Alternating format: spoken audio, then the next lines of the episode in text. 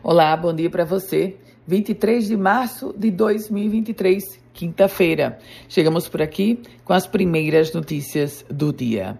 Após suspenderem as atividades administrativas e acadêmicas por causa dos mais de 300 ataques criminosos em pelo menos 60 cidades do Rio Grande do Norte, ataques que entram hoje no décimo dia, as instituições de ensino superior anunciaram que vão retomar as aulas presenciais algumas inclusive já a partir de hoje. Outras retomarão na próxima segunda-feira, dia 27.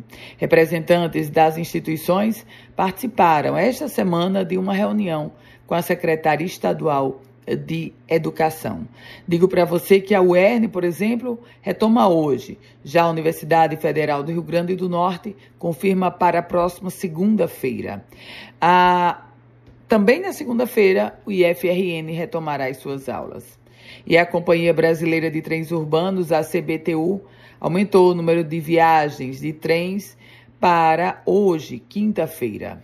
Tanto trens quanto ônibus estarão com operações ainda reduzidas, mas ampliadas. No caso dos trens, serão 17 viagens diárias. No caso do transporte urbano, a frota estará circulando com 234 veículos. Os ônibus saíram da garagem agora às 5 horas da manhã. E olha, a Polícia Militar do Rio Grande do Norte e a Força Nacional começaram essas duas, eh, esses, essas duas corporações juntas diversas ações policiais em pontos estratégicos da capital potiguar atuam policiais do Batalhão de Polícia de Choque, do Batalhão de Policiamento Ambiental, da Ronda Ostensiva, com apoio de motocicletas e ainda os agentes da Força Nacional.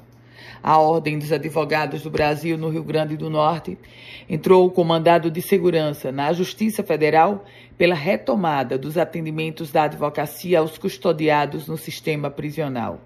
Essa medida tem como objetivo retomar as chamadas visitas dos advogados aos presídios do Rio Grande do Norte, o que está suspenso desde que foi iniciada essa, essa onda de ataques terroristas. E em uma análise, um relatório feito na ponte de Igapó, peritos do ITEP atestaram que a estrutura não foi comprometida depois dos ataques terroristas da última terça-feira. E o motorista de aplicativo é suspeito de sequestro. Ele foi preso e é suspeito de sequestrar uma criança na Grande Natal. Essas são as primeiras notícias do dia. A você, um ótimo e produtivo dia. Quer compartilhar esse boletim? Fique à vontade. E para começar a receber, você sabe, é o 987 16 8787. Uma feliz quinta-feira para você.